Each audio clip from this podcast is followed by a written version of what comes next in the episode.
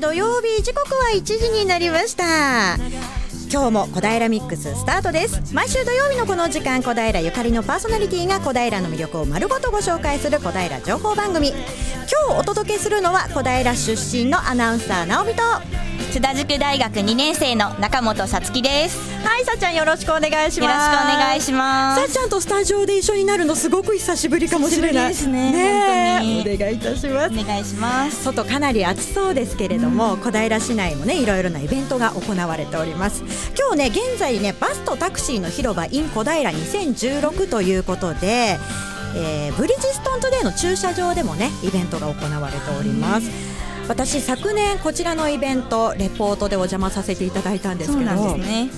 あのさまざまなバス会社タクシー会社が一堂に会するイベントって実はなかなかないんだよね。私初めて聞きました。ねあのそれぞれのバス会社ごとでのイベントっていうのはあったりするんだけどいろいろな会社が集まってっていうのはなかなかなくて今日もねあのリスナーの皆さんから先ほどそのバスとタクシーの広場 in 小平2016のイベントの模様写真でね送ってくれた方がいらっしゃるんですけれども子どもたちはもちろんなんですがあの大きなお友達の皆さん。がね楽しそうにこれは何だろうな。なんかジオラマの展示とか運転体験っていうのもあるそうでここにね群がってる大きな体験してみたいですね。ねこれ今回で3回目の開催になるのかな。また来年もきっと行われると思いますのでまた来年ねレポート行けたら。行ってみたいです、ね、行きたいですね。さあそしてね今日ね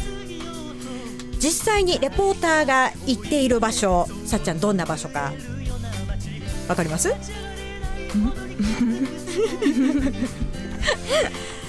う今日はですね、えー、小平レポートちょっとね小平市からは離れます、ね、国分寺と西国分寺駅から歩いて7分ぐらいのところにある武蔵国分寺公園になっちゃんのね先輩後輩であります飯田奈々ちゃん米山涼子ちゃんそして高橋由紀ちゃんがね行っております。日々プップのメンバーが企画したイベント日々の暮らしが冒険になるフェスタ。こちらの様子をお伝えしていく予定でございます。さらに今日のゲストなんですけれども小平が誇るノコギリ演奏家元都立小平養護学校長の加藤寛治さんにお越しいただいてノコギリ音楽って何ぞやとすごく気になりますよね。小平ミックスのフェイスブックの告知でえー、加藤さんが演奏している動画をね少しだけアップしたんですけれどもすごくね反応が良かったのできっと皆さん期待して楽しみに待ってらっしゃると思います。この後ねレポートコーナーの後にご登場いただきますので皆さんお楽しみに。あなたのメッセージリクエストをファックスかメールでお寄せください。ファックス番号は042-451-2888 451-2888メールアドレスは egao842 アットマークウエストハイフン東京 .co.jp egao842 は笑顔発信中と覚えてください。FM 西東京ホームページのトップ画面からもメールをお送りいただけます。ツイッターで投稿していただく場合は「ハッシュタグ #842FM」をつけてください。小平ミックスのフェイスブックにはイベントやお得情報などを載せていきますのでぜひご覧ください。そしてラジオの音が聞き取りにくいと思われているあなた。FM 西東京はパソコンやスマートフォンでも聞くことができるのをご存知ですか？FM 西東京のホームページのトップページにアクセスしてください。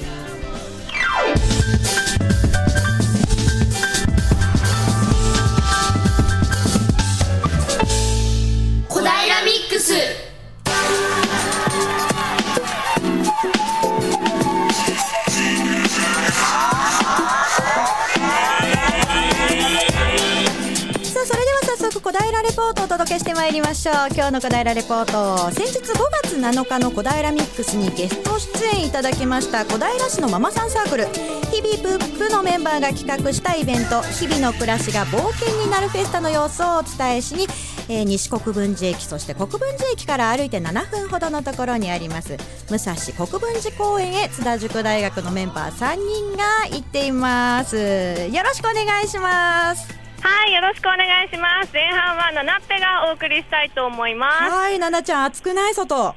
それがすごい暑いんですよ。もう快晴で、うん、すっごく晴れていて、うん、皆さん半袖着ていらっしゃいますね結構、で気温がですね、うん、30度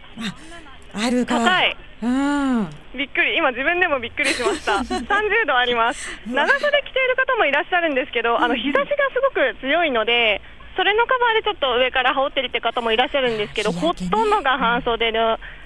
方が多いですね。はい、会場の様子はどうですか？すみません、もう一度お願いします。会場の様子はどうですか？あ、はい、会場ですね。すっごく賑わっています。あの、今ですね、受付にいるんですけれども、はい、受付にもひっきりなしで本当にあの親子親子連れの方でしたりとかお子さんたちがわーってもうパスポートをあのアトラクションのパスポートを取りに来るんですけれども、うん、それでずっともう来てるんですね、で今からお話を伺う鍵市さんもですねさっきまですごいあの動いていらっしゃって、うん、もうすごくスタッフの方々も忙しそうにしています。で会場はですね、えっと、都立武蔵国分寺公園の円形広場になっているんですけれども、あのこここちらですね芝生全面ほとんど芝生になっておりましてでそこにあのテントでこう受付があったりとか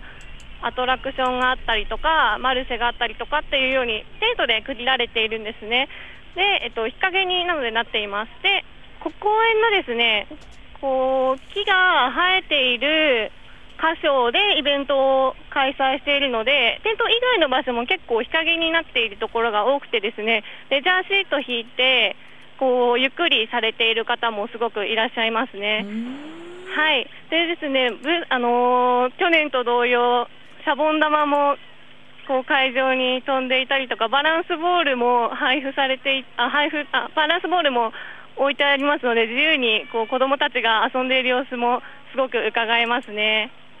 はい本日はですね先ほど少しご紹介しました鍵市さんにお話を伺いたいと思います。よろしくお願いいたします。よろしくお願いします。はい、本日のイベントどのようなイベントになっていますか？そうですね。あの日々の暮らしが、えー、冒険になるフェスタというものでして、えーと、起きて着替えて料理して食べて洗濯して掃除して日々やることはたくさんある。その日々にちょっとちょっとのプップをつけるような気持ちやものことがあれば日々の暮らしは大人の遊び場子どもの冒険場になる。さあ初夏の公園へ日々の暮らしを冒険しに行こうっていうあのテーマのフェスタなんですけども。まあはい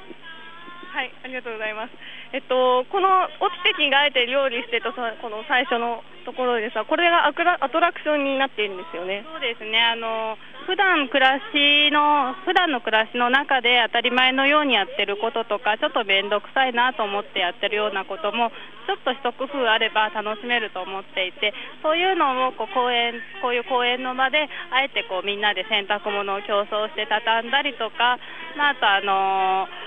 掃除を絡めてちょっと音楽を楽しんだりとかっていうことをすることをアトラクションにしています。こちらがこうパスポートを一冊受付でもらってこう一つ一つ回っていくっていう感じになってるんですよね。はい、そうです。あの暮らしそうパスポート型になっていましてそれぞれ1つずつのアトラクションをやったらそこにあのスタンプをペタンと押して絵本が完成するあのパスポート絵本というものになってますであのパスポートになぞってあの最初パスポートを受け取ったら出国手続きって言って木の実や枝を使っててあのスタンプを自分の似顔絵のスタンプを作ってであのそこからどんどんアトラクションをやっていってあの絵本が出来上がる仕組みになっています。でこの絵本をが出来上がったってまた戻ってきた時にこう日々プップのプップとしたこうあのなんていうんですか日々の出来事をこう最後に書いてみんなで貼っていくんですよね。はいそうですあの全部終わった後にあのプップ型の、えー吹き出し型の付箋に日々の中のプップと笑っちゃうような小ネタを集めてってそれをあの全部アトラクションが終わった後に書いてもらってますではですねそのプップを今の今集まっているプップをちょっとご紹介したいんですけども移動しても大丈夫ですか？はい。ということで今ですね受付の前に来ました。受付の前にですねえっと木の形をしたボードがありましてでそこにと先ほどおっしゃっていた付箋をこうペタペタと貼っていく感じになっていましてその木がですね木のボードが私の身長よりちょっと高いぐらいになっていましてもう今すごい結構何十枚って貼ってありますね今。のはい。のでちょっとじゃ影石さんちょっとここで何個かご紹介していただいていいですか？はい。えーとそうですね。私たちプップの実って呼んでるんですけども いくつかのプップの実を紹介させてもらいます、えー、例えば子供が携帯に一生懸命話しかけている、えー、他にですね寝ぼけて起きてきてテレビを見ているママを指さしてお布団に戻っていったよ、えー、他にはトミカトミカ食べれるママ食べさせて言い間違いにほっこり。どうぞ貼ってください。ありがとうござい。ますはい。はい。今もですねちょうどあじゃあ今プップの吹き出しを貼った貼りました。あじゃあちょっとですねなんてプップ書いたか聞いてみようと思います。い。いですか？はい今ちょうど 今ちょうどですね女の子3人いらっしゃってですねプップの吹き出しのねあの付箋を貼っています。なんて書いた？友達と気が合うんですよ。私も友達と気が友達。もう一人の子がちょっと恥ずかしいということでですがすごい貼ってますね。どうですかイベント？楽しいです楽しかった。楽しいです。もう一人ちょっとあすごい。もう続々と来ますね。はい皆さん楽しいということで。皆さん小学生ですかね？小学生。あはい小学生の方にですねちょっと今お話を伺いました。もうひっきりなしにね受付もいらっしゃってますね。こちらの参加なんですけど昨年との大きな違いの一つということで無料で参加できるんですよねそうですね、あの今年はですねあのいくつかの企業様から協賛いただきまして、あの無料でパスポートを配布させていただくことが可能になりましたので、もう皆さんもご兄弟で好きなだけパスポートを満喫していただけてます。あの本当にありがたいことで楽しんでいただけてよかったです。はいありがとうございます。はい、前半はですね、受付からですね、アトラクションのことについて主に影市さんにお伺いいたしました。今もですね、すごくあのさっきの小学生の方とかもまだいらっしゃってね、賑わってきました。武蔵国分寺公園はですね、西国分寺駅と国分寺駅から徒歩7分と10分ということでアクセスしやすい場所にございます。駐車場もあるので、え駐車場は公園に駐車場もありますし、近くにもあるということでですね。はい、車でもお越しいただけます。はいということで、ですね後半あ今ですねあのスペシャルタイムということで、はい、みんなでえー、今ちょうどスペシャルタイムで掃除の国でみんなで踊っちゃおうタイムということで、あのトランペットとか吹奏楽器であの生演奏もしてもらってます。はい、ちょうどねいい音楽がバックミュージックになりながら前半のレポートは以上で終わりにしたいと思います。後半もお楽しみに。はいありがとうございました。なんだか楽しそうだね。そうですね。もう楽器の音とか賑やかな声がいっぱい聞こえてきてもうほっこりしました。ね子供たちもこれママだけじゃなくてもちろん子供たちもね、うん、必死になって遊んでいる様子が伺いましたけれどもきっと美味しいものもねまだたくさんありそうなのでもしかしたら後半はねその辺も聞けるのかしら？どうな楽しみですね。はい後半のレポートもお楽しみに。それではここで一曲お聴きいただきます。宇多田ヒカルで虹色バス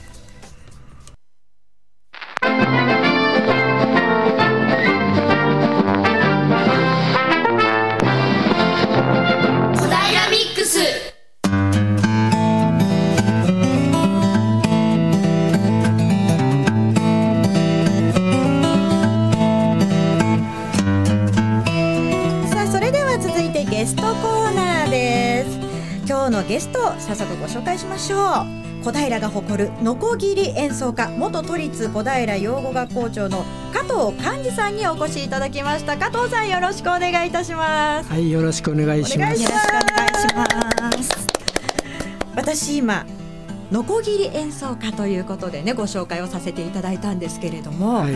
ノコギリを使った音楽ということでお間違いないですか？そうですね。はい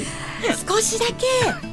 音がどんなものなのか聞かせてもらってもいいですか？はいわかりました。はい。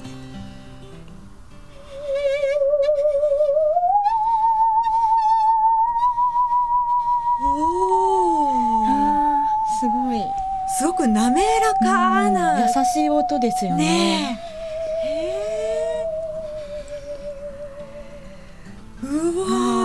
ノコギリの音楽私初めて実際に音を聞かせていただきましたけれども温かみのある伸びのある音色なんですね。そうですね。とても優しい音色ですね。はい。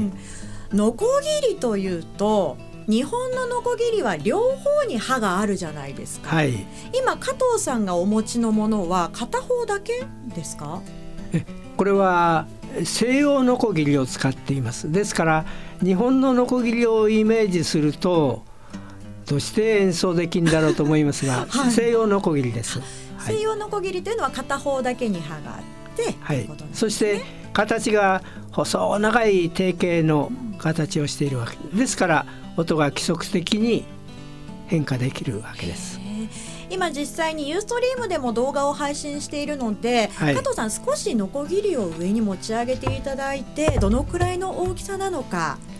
あこれは割合大きいノコギリですけれども、はい、大小様々あります、はい、今お持ちいただいたの先ほどねどのくらいの長さがあるのかなと思って測ったら持ち手の部分から上まで90センチぐらいでしたね。もう1メートル近いんですね。そうですね。このノコギリをどのように使って音を出すんですか？はいあのー、絵のところが日本のノコギリとは全く形が違うわけですけどもそれをあの両足膝のところで挟みまして、はい、そして、えー、ノコギリの先を押さえて、はい、えー、弓を使って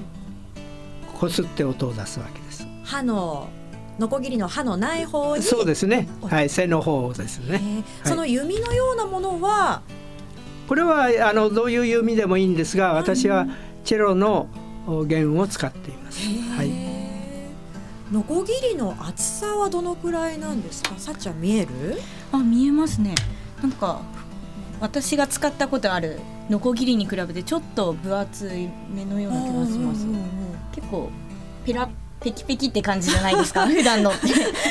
安全なやつだろうねきっとね、うん、そうですね。今日持ってきてるのはあの比較的大きいノコギリで、厚みもあります、だけど今ノコギリの演奏する人が使っているのはもう少し小型で、はい、あの薄いものを使っています。ですから非常に、えー、高音が楽に出てきますね。高音が楽に出せるというのは大きさが小さいからそれとも薄いから。両方あります。両方とも、はい、へすごく綺麗な音色ですけれども。加藤さんそもそもこのノコギリを楽器にしようと思ったのはどうしてなんですか？えこれはあの私が初めて聞いたのは私の妻と結婚をした時ですけども結婚式の時にえー、義理の父の高島巌と言いますが、えー、ノコギリの演奏をしてくれました。その音色を聞いて大変にびっくりしまして、はい、でその後、えー、父から一つノコギリをいただきました、ええ、そして見よう見まねで音を出す練習をしたということです。最初から音は出たもん、はい、出るものですか？まあそんなに難しくなく音そのものは探っていけば出せるようになると思います。あの音階がねそこに書かれてるわけではもちろんないので、はい、すごく探るっていう言葉がすごくぴったりなのかなって今思ったんですけど。まああのー、やはり、えー、勘でもって出すわけですね。はい、ですからあのー、人によると管楽器とかいうような言い方をする人もいますけれどもね。はい。いろいろな勘がかかってるんですね。そうなんですね。日本でこのノコギリを音楽に使っている方というのは結構いらっしゃるものですか？え今はたくさんおります。えー、ノコギリ、えー、音音楽協会というものを作って、えー、演奏する人に教えているっていうこともありましたもんでね。だいぶ大勢演奏するようになっていますし若い女性の方から、えー、年配の方までおります。はい、あのノコギリを持って歩くわけじゃないですか。会場だったりとかまで、はい、あの捕まえられちゃったりはしないんですか？まあそれは大丈夫だろうと思いますけれどもね。でも先ほどあれですね。でも私はあの以前アメリカに行く時にはちょっと注意されて、う。ん、でもうこれは預けない。もちろん飛行機に乗るのはね預けないとダメですけど、うん、でももう外国の方は皆さんよく存じておりました。うん、まあ、そうなんですね。まあでも触っても危なくないようなほどあの歯の状態に今なってそれは大丈夫です。あのもともとこれはノコギリですから大工道具です、ええ、音楽用に使っているのも大工道具ですけれども音楽専用で使っているのはあの歯は刻んであっても目立てはしてありません。ですから音楽専用です、でもあのノコギリでやることには変わりがありませんのでね大工道具で使っているノコギリでも音は出ますし演奏できます。リスナーの皆さんきっともう少し音を聞いてみたいと思ってらっしゃると思うのでせっかくなので生演奏で加藤さんに音を聞かせていただきたいと思います。加藤さん今日はどんな曲、えー、それでは私の大好きな「アメイジング・グレイス」をやらせていただきます。はいそれでは BGM とともに皆さんノコギリの音お楽しみいただきたいと思います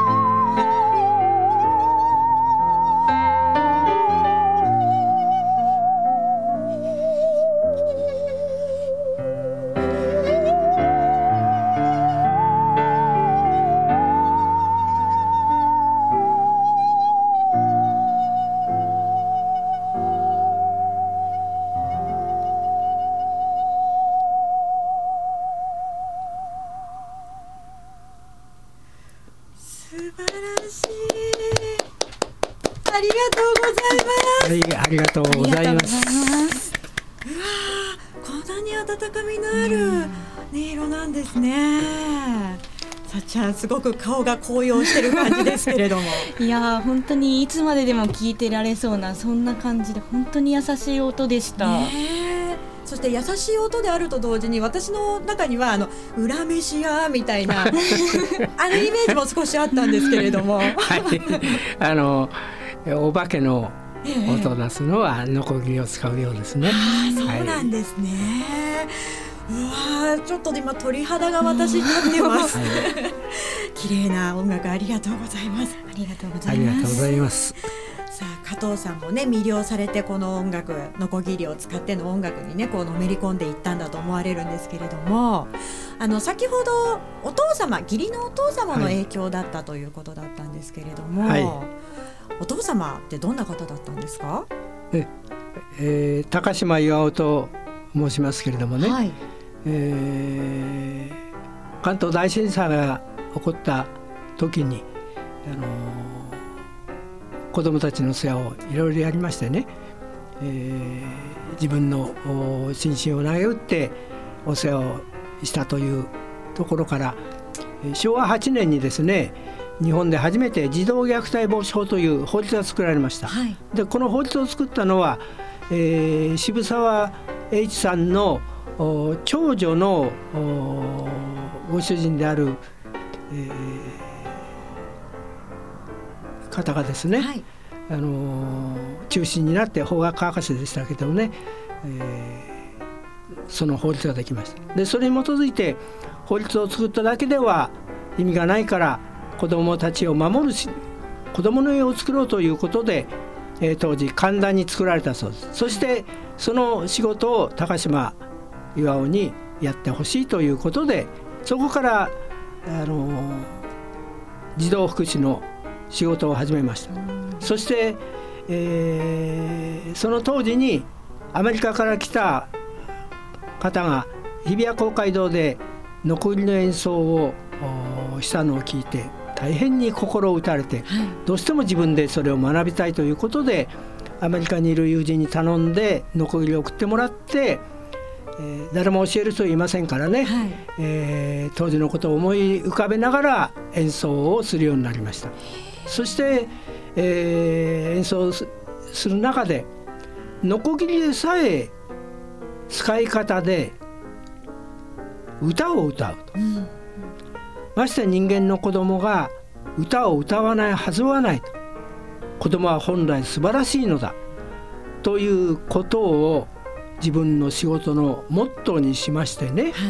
そして生涯児童福祉社会福祉の仕事をやってまいりました。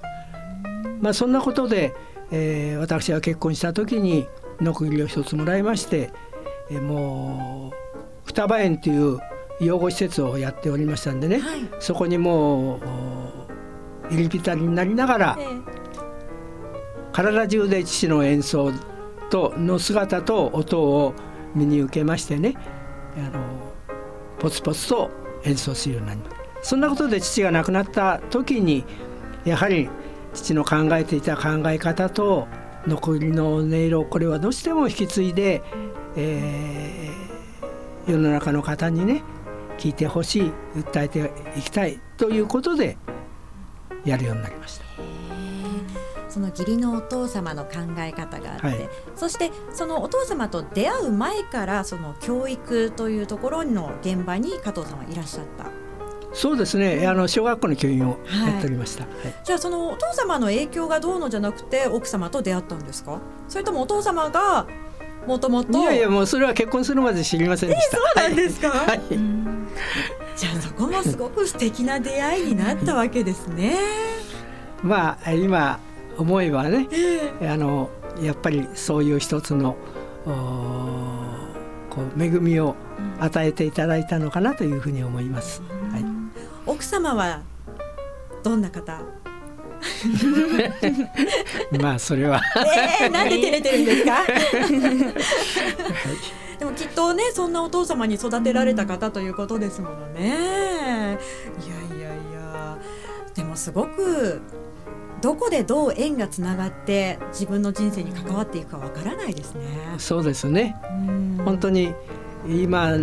この年になって思うと一つのこう、えー、恵みをいただいたんだというふうに思います。はい、現在はその義理のお父様の思いのこぎりの音に乗せて、はい、どのような活動をなさってるんですか？えボランティアであの、えー、ぜひ来てほしいというところにはもうどこにでも出かけるように努めてます。ですからあのデイサービスであるとか障害者の施設であるとか、えー、まあ近くはあの教会のチャペルコンサートも予定されてますけどね、まああの場所や、えー、ところ選ばずに聞いていただけるところがあればどこでも行って聞いていただきたいと思っています。以前さっちゃん実はご一緒したというか聞いたことがあるって。ああそうですね、ね、会場の様子どうでした？会場の様子はあのですねまずノコギリが珍しいっていうのもあるんですけど、音色が本当にノコギリからは想像つかないような音色なので皆さんすごく注目してじっと見入っていましたね。引き込まれていく方多いと思いますけれども、うん、このノコギリの音ってどのくらいの広さまでこう大丈夫なもんですかね、うん、最初屋外で日比谷公会堂でっていう海外の方がね、言ってましたけど。もちろんあのマイクで音を拾えばね、うん、えー場所問いませんけども、えー、外でも面白いのは、えー、私のやってるあの風の作業所などはね、えー、外に喫茶コーナーがあるんですけどね、はい、林の中で。そうすると鳥が飛んできてよく鳴きますね。はい、それは不思議ですね。はい、その場にいたいです。はい。きっといろいろな声がねこう鳥だけではなく聞いた方からありがとうなのかいろいろな言葉があると思うんですけれども、ですから本当にあの涙を流して聞いてくださる方もいたりもう大変心が癒されましたというご感想はよく伺います。加藤さんはこのノコギリ音楽を始めてどのくらい経つんですか？もう50年くらいになりますけれども手にしてからはですねですけど本格的には、えー、やはり、えー、現職の仕事を辞めてから一生懸命練習をしまして、はい、まあ今日ようやく皆さんに聞いていただけるようになったというような状況です。現職お仕事をされていた頃の自分とこのノコギリ音楽やってる時の自分って違いはあったりしますか？昔と比べると。いやそんな違いはありませんけれどね、うん、今はやっぱり、えー、皆さんにいい音色を聞いていただきたいと皆さんに届けたいという思いとやはり、えー、父がノコギリの音色の中に込めた、えー福祉の考え方であるとか子どもを大事にすることであるとかそういうことの信念をねやっぱり受け継いでいきたいなということは思います。はい、今後まだあの教育の現場というか携わったりすることがあると思うんですけれども、はい、今後の子どもたちどんなふうに育っていってほしいとか願いはありますか？あのー幼児さんなどはね目の前に来てもうびっくりしてね、うん、えー、演奏を聴いてくださいますね。ですからできるだけ、えー、子どもさんたち学校や何かも児童生徒の皆さんにも聞いてほしいなと思います同時にねやっぱり今言ってるデイサービスのとこなどはね本当にご年配の方が、えー、昔懐かしい童謡であるか唱歌であるとかそういうのはね一緒になってね自然と歌い出すと、うん、これはやっぱりノコギリの不思議な力だなということを思いますね。思わずこう歌いたくなってしまうような音色と、はい、それは弾く人が加藤さんだからより一層なんじゃないですか？そその辺はよく分かりませんけども。えまああのとにかくえ心を込めて皆さんに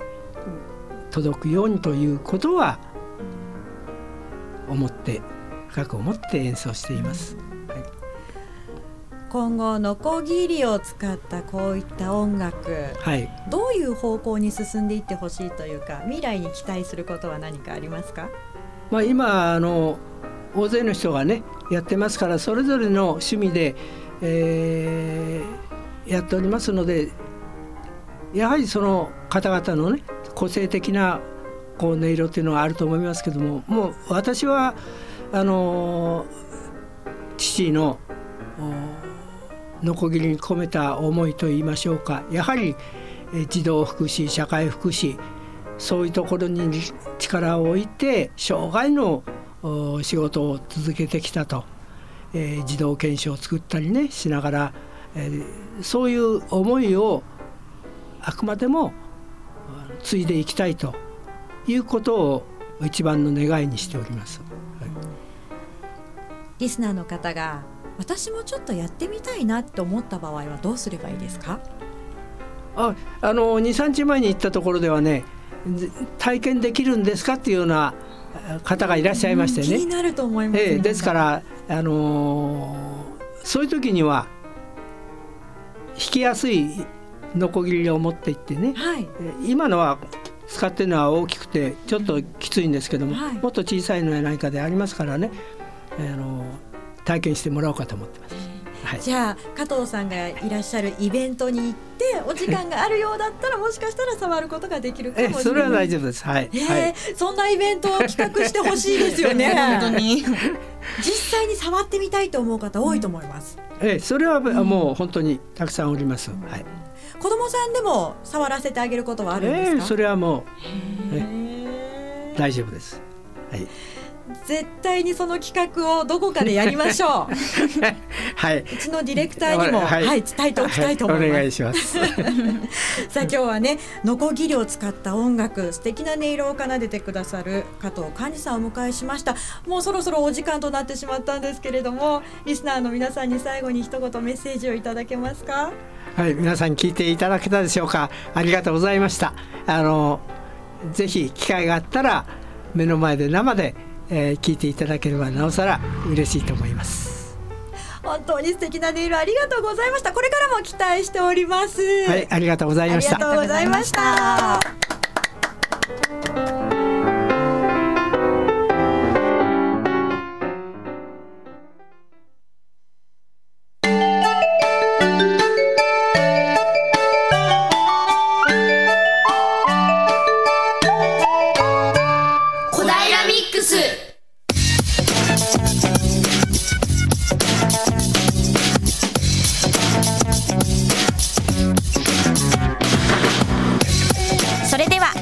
の小平レポートです。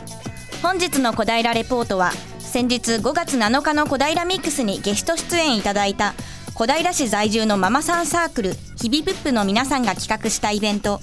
日々の暮らしが冒険になるフェスタの様子をお伝えしに西国分寺駅から徒歩7分国分寺駅から徒歩10分の武蔵国分寺公園へ津田塾大学の飯田さん米山さん高橋さんが訪れています。米さん。はい、こんにちは。前半に引き続き、武蔵国分寺公園に来ています。とっても気持ちいいんですよ。で、今ちょっと軽快なね、音楽が流れてるんですけど、聞こえますか、うん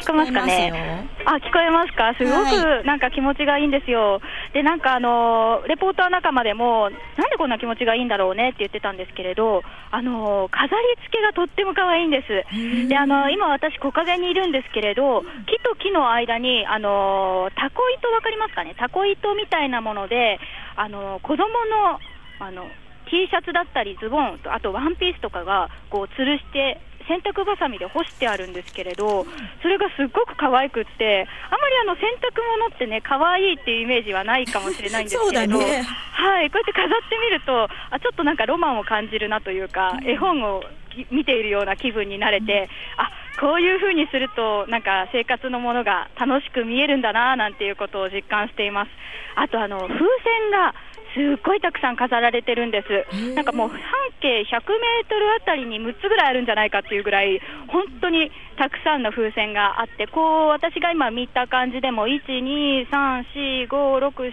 7、8、9、10。あ軽く20個ぐらいは今、私の目の前に風船が飾ってあります。なんかもうね、私がちっちゃいそうそうですね小学校とか幼稚園ぐらいだったらもう楽しくってしょうがないんじゃないかななんて思ってはいのんびりと時間を過ごしています。で後半はですね前半ちょっとお話があったと思うんですけれどあのバンド演奏があるんですよ。で私あのすごく気になってしまってさっきナナナナナッペがあのね、あのレポートを頑張っている間、ずっとあのレポートレポーター仲間のゆきちゃんと私であのバンド演奏をきのんびり聞いていたんですけれどあの、あまりにも気になって、ちょっとお話ししてみてしまいました。じゃ早速、えー、突撃してみたいと思います。あ演奏中かな？すいません、こんにちは、よろしいですか？あ、クラリネットを持ったすごい優しそうな方がいらっしゃいます。こんにちは。はい、こんにちは。このバンドのお名前を聞かせていただいてよろしいですか？はい、夢リズムと言います。夢リズムさんですか？リーダーの方でよろしいでしょうか？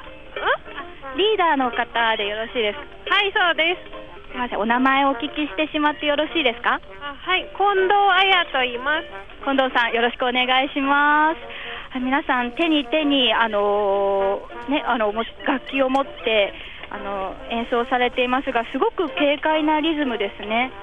あそうですね、はいえーと、私たちはもともとあのニューオリンズのジャズを演奏するバンドです。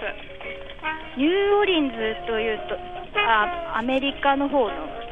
ですね、アメリカの、えーと、ルイジアナ州のジャズ発祥の地と言われているニューオリンズで演奏されているその、まあ、昔のジャズを演奏するバンドです。こうパッと見た感じで私が分かる楽器がクラリネットとコントラバスとトロンボーンとあれはバンジョーですか？はいそうですね。ともう一つどうしても分からない楽器があるんですけどあれは一体何なんですかね？えっ、とあれはあの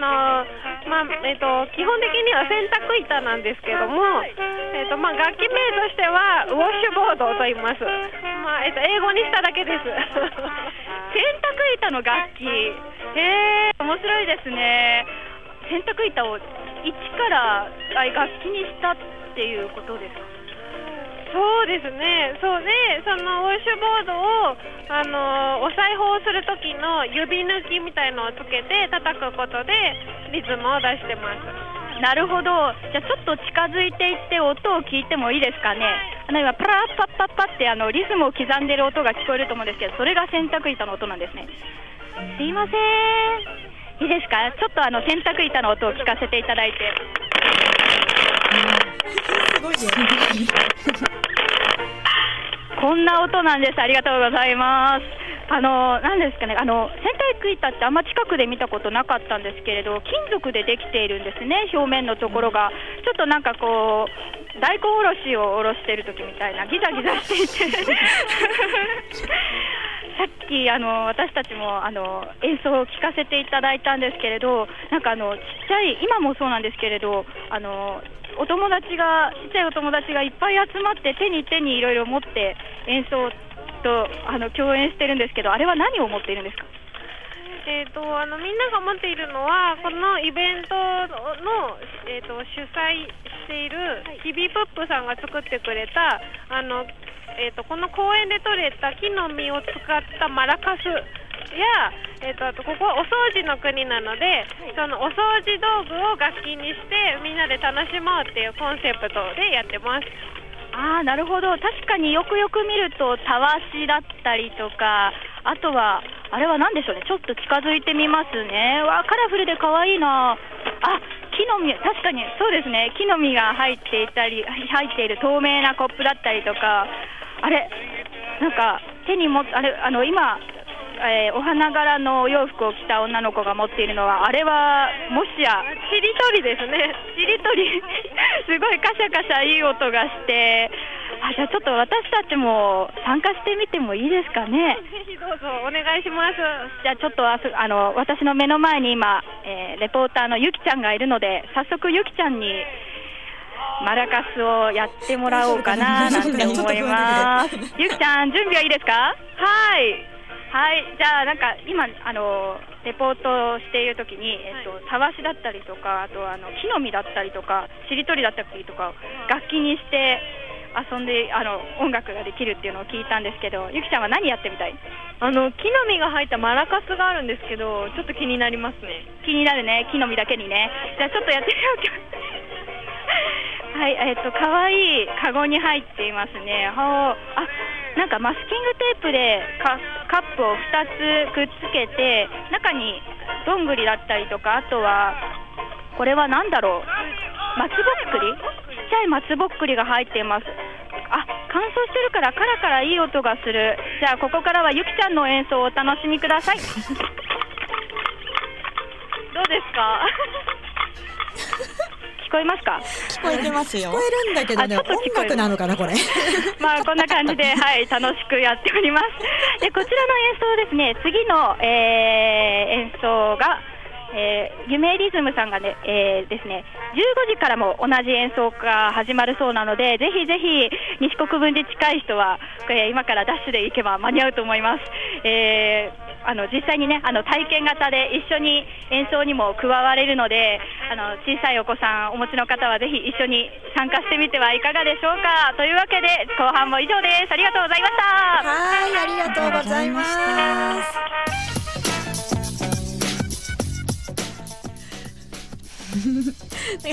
ゆきちゃんのあの音楽心のない感じ？なんか勝った勝ったって感じの音しか聞こえませんでした。今日スタジオにはね素敵なねノコギリの音色を聞いた後のうん。カッタカッタカッタカッタカッタゆきちゃんらしくて可愛かった可愛かったですけどさあ日々の暮らしが冒険になるフェスタ本日午後3時30分まで行われているということです都立武蔵国分寺公園の円形広場です気になる方今からでもどうかな間に合うかな場所によっては間に合うかな行ってみてはいかがでしょうか以上小平レポートのコーナーでした。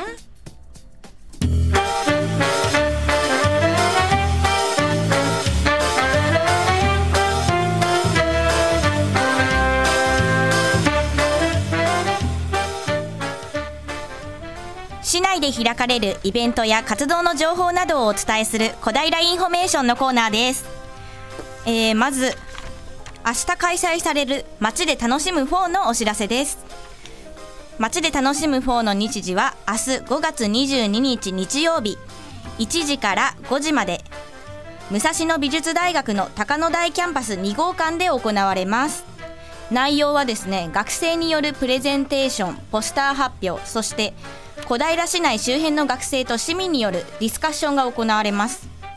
このイベントは行政市民学生が未来の小平について考え考えていくイベントになっています。そしていつも小平ミックスに関わっているビッグ市川さんもゲストとして出演されるそうです、私も明日このイベントの司会をさせていただくので。お頑張ってね。はいありがとうございます。ぜひ皆さん遊びに来てください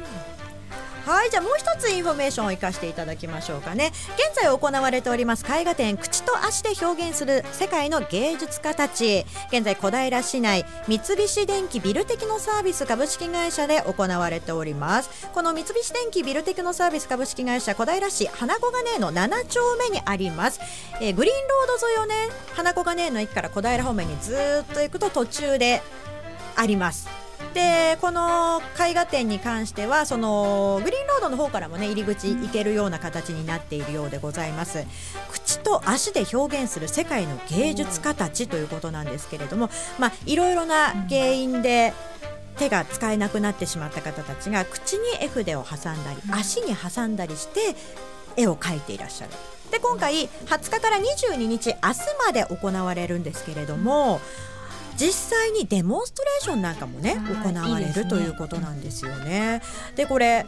私数年前に行ったことがあるんですけれども、ね。はい。あの半分好奇心というか、うんうん。どんな形でこう絵を描いてるのかなっていうのを見に行ってみたいと思って行ったんですけれども、それだけじゃなくてやはりあの芸術としてもね皆さん素晴らしいものをやっぱり作られるんですよね。いやーすごくねいろいろな感動というか、気づきをもらって帰ってきました。うん、すごい。迫力ありそうですよね。ねえ口とか足で描くのが。見たことないので。本当にねまあいろいろなその画家さんたちがね一人じゃないんですよね、何名かの画家さんたちの絵画80点がボーンと展示されるということですので、ぜひお近くの方入場もちろん無料となっておりますのでふらふらっと行ってあこんなへえって戻ってくるだけでも何かしらの気づきがあるかもしれません。ぜひ出かけてみてはいかがでしょうか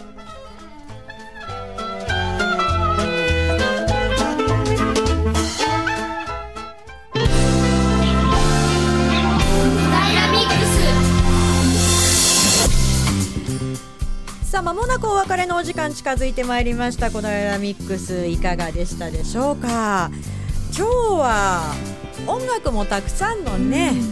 うん、1時間になりましたね。いやもうノコギリの演奏を聞いて今すごい心が穏やかになってます私は。そして、ね、スタジオのゲスト加藤さんも、うん、そしてひびぷっぷのメンバーの皆さんのイベント「日々の暮らしが冒険になるフェスタ」こちらでも楽器じゃないものを使って音を使うっていうね日常のちりとりとかそうそうそう洗濯板とか、うん、楽器じゃないんだけれどもそれを音を出して楽しんでいる皆さん。なんかそんな共通点があったのかなと思いながら。うん。でもノコギリ弾いてみたいと思ったよね。思いました、ね。ちょっと後で 後で触らせていただきたいです。加藤さんが後でぜひひあの音出させてもらってもいいですか？はいどうぞ。出してみてください。やったやった。でその模様はフェイスブックでまたアップしていきたいと思いますのでそちらもぜひお楽しみに。さああっという間にお別れの時間です。来週のこの時間を担当するのは小平市国際交流協会の西間恵美さんです。ゲストにインドネシア出身の留学生の方をお招きします。レポートは花子金井南公民館で開催される公民館祭りの模様をお届けする予定です。今週の放送はメインパーソナリティ直美さんアシスタントパーソナリティ中本さつきレポーター飯田奈々米山涼子高橋由紀でお送りしました。さあそれでは来週の小平ミックスもどうぞ皆さん楽しみに待っていてください。また来週。バイバイ